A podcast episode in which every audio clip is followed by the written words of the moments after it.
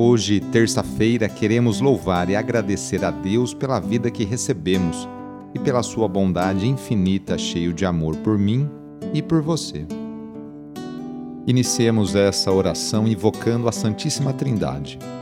Em nome do Pai, do Filho e do Espírito Santo. Amém. Senhor nosso Deus, nosso Pai, nós cremos em vós, nós esperamos em vós, nós vos amamos nós vos agradecemos este dia e vos damos graças porque estamos com vida. Oferecemos este dia ao Senhor com todas as nossas alegrias e sofrimentos, com todos os nossos trabalhos e divertimentos. Guardai-nos do pecado e fazei de nós instrumentos de vossa paz e do vosso amor. Ajudai-nos a observar vossos santos mandamentos. Amém. Terça-feira, dia 22 de março, o trecho do evangelho de hoje é escrito por Mateus, capítulo 18, versículos de 21 a 35. Anúncio do evangelho de Jesus Cristo, segundo Mateus. Naquele tempo, Pedro aproximou-se de Jesus e perguntou: Senhor, quantas vezes devo perdoar se meu irmão pecar contra mim? Até sete vezes? Jesus respondeu: não te digo até sete vezes, mas até setenta vezes sete. Porque o reino dos céus é como um rei que resolveu acertar as contas com seus empregados. Quando começou o acerto, trouxeram-lhe um que lhe devia uma enorme fortuna. Como o empregado não tivesse com o que pagar, o patrão mandou que fosse vendido como escravo, junto com a mulher e os filhos, e tudo o que possuía para que pagasse a dívida. O empregado, porém, caiu aos pés do patrão e, prostrado, suplicava: Dá-me um prazo e eu te pagarei tudo. Diante disso, o patrão teve compaixão, soltou o empregado e perdoou-lhe a dívida. Ao sair dali, aquele empregado encontrou um dos seus companheiros que lhe devia apenas cem moedas. Ele o agarrou e começou a sufocá-lo, dizendo: Paga o que me deves. O companheiro, caindo aos seus pés, suplicava: Dá-me um prazo e eu te pagarei. Mas o empregado não quis saber disso. Saiu e mandou jogá-lo na prisão, até que pagasse o que devia. Vendo o que havia acontecido, os outros empregados ficaram muito tristes. Procuraram o patrão e lhe contaram tudo.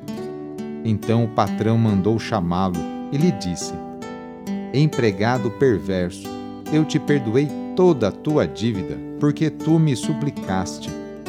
Não devias tu também ter compaixão do teu companheiro, como eu tive compaixão de ti?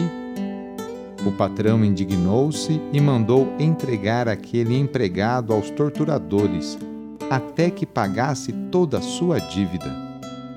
É assim que o meu Pai que está nos céus fará convosco, se cada um não perdoar de coração ao seu irmão. Palavra da Salvação. Eu e você somos chamados a perdoar de forma ilimitada. É isso que significa o 70 vezes 7. E para que não haja dúvida, Jesus conta uma pequena história que ilustra com muita clareza como devem ser a lógica e a dinâmica do perdão daqueles que seguem o Mestre. De modo geral, perdoar não é fácil, é claro. Depende, no mínimo, da índole de cada pessoa e também da ofensa recebida. Contudo, toda e qualquer dificuldade de perdoar somente será superada se estivermos inseridos no Cristo Perdoar é libertador, é uma decisão, é um exercício. As ofensas recebidas não são esquecidas facilmente, ou nunca são esquecidas. Contudo, o perdão concedido nos possibilita seguir adiante, com leveza e de cabeça erguida. Hoje queremos colocar nas mãos de Deus a vida de tantas crianças, adolescentes e jovens Quantas famílias neste momento não passam dificuldades com seus filhos?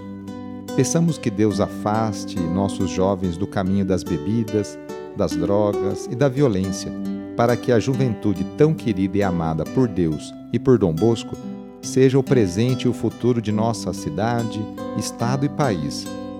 Reúna agora as crianças, os adolescentes e os jovens e vamos pedir a Deus a sua bênção sobre elas. Senhor nosso Deus, que da boca das crianças recebestes o louvor do vosso nome, olhai benignamente para estas crianças e por esses jovens, e assim como vosso Filho, nascido da Virgem Maria, recebia de boa vontade as crianças e os jovens, as abençoava, abraçava e as punha a todos como exemplo a imitar, assim também, Pai Santo, derramai sobre elas a vossa bênção, para que, à medida que vão crescendo, por meio de sã convivência com os adultos e com a assistência do Espírito Santo, se tornem testemunhas de Cristo no mundo e sejam mensageiras e defensoras da fé na qual foram batizadas. Por nosso Senhor Jesus Cristo, vosso Filho, na unidade do Espírito Santo. Amém. Receba neste momento a benção de Deus. Ele está junto de você e te acompanhará por toda a sua vida.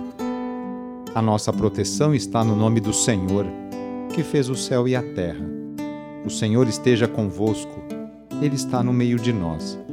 Pela intercessão de São Vicente de Paulo, desça sobre você, sobre a sua família, sobre o seu trabalho e intenções, a bênção do Deus Todo-Poderoso. Pai, Filho e Espírito Santo. Amém. Foi muito bom rezar com você. Se a oração está te ajudando, eu fico muito contente. Então, que tal enviá-la para seus contatos, familiares, amigos, conhecidos? Eu sou o padre Edmilson Moraes, salesiano de Dom Bosco, e moro atualmente em São Paulo. Que Deus continue abençoando você e sua família. Abraço, até mais.